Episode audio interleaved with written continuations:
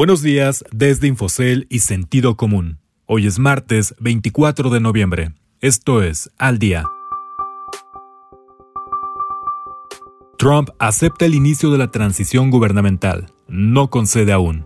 Walmart México está en la mira de COFESE. ¿Dónde está parado México para suministrar las eventuales vacunas contra el COVID? López Obrador dispuesto a discutir iniciativa para regular el outsourcing, la duda es si aceptará cambios. Hola, soy Ricardo Legorreta y estas son las historias que debes saber para estar al día. Transición en marcha. El presidente Donald Trump dio luz verde a funcionarios de su administración para que empezaran el proceso para entregar el poder al virtual presidente electo, Joseph Biden. Con este movimiento, la Casa Blanca dio un paso muy importante para evitar una crisis constitucional que se estaba gestando al desconocer la legalidad de la jornada electoral en la que perdió frente a su rival demócrata. Claro que esto no significa que el empresario convertido en político haya bajado los brazos y dijo que llegará hasta el final en la batalla que está dando su equipo legal en tribunales para demostrar que fue víctima de fraude. Hasta ahora no ha dado pruebas de irregularidades y muchas de las impugnaciones que interpuso en juzgados han sido desmentidas.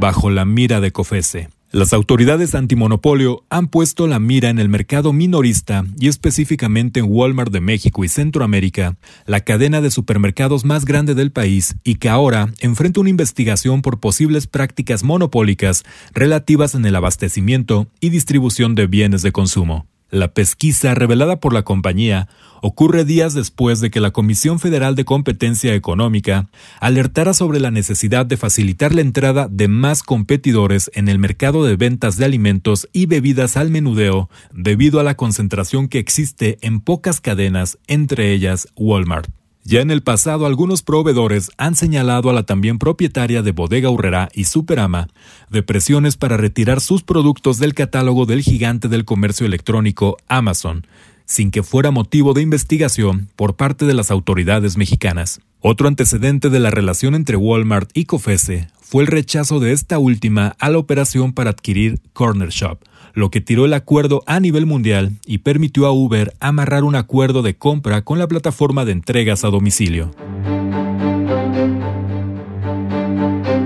Pros y contras. El gobierno del presidente Andrés Manuel López Obrador ha puesto en marcha diversos mecanismos para acceder a una mayor cantidad de opciones de vacuna contra el COVID-19, lo que le ha permitido alcanzar acuerdos de precompra de tres prototipos de vacuna por Pfizer y BioNTech, AstraZeneca y University of Oxford y CanSino Biologics. El enfoque de apostar a la diversificación parece estar dando frutos al gobierno, ya que dos de las tres vacunas, las propuestas por Pfizer y BioNTech, y de AstraZeneca y University of Oxford, han avanzado en las últimas semanas hasta comenzar a buscar ya la aprobación para su uso masivo.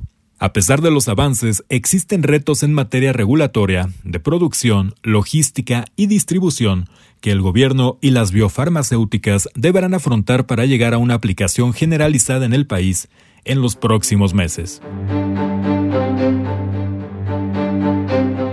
Última llamada. En un tono más conciliador, el presidente Andrés Manuel López Obrador aceptó tener una reunión con los principales representantes de la iniciativa privada para informarles sobre los últimos detalles de la iniciativa de ley que presentó para prohibir el mecanismo de subcontratación outsourcing. El mandatario dijo que su gobierno no descarta la opción de realizar algunos cambios a la iniciativa si es que llega a un acuerdo con el sector privado. Sin embargo, aclaró que eso no significa que vaya a permitir que las empresas contratistas sigan violando los derechos de los trabajadores y afecten a la recaudación.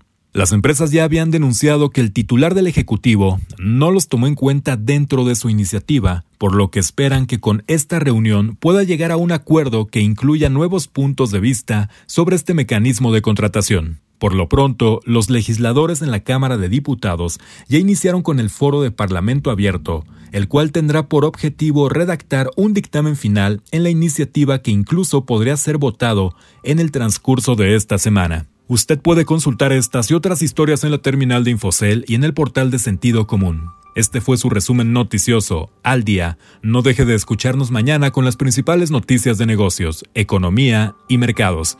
Que tengan un excelente martes.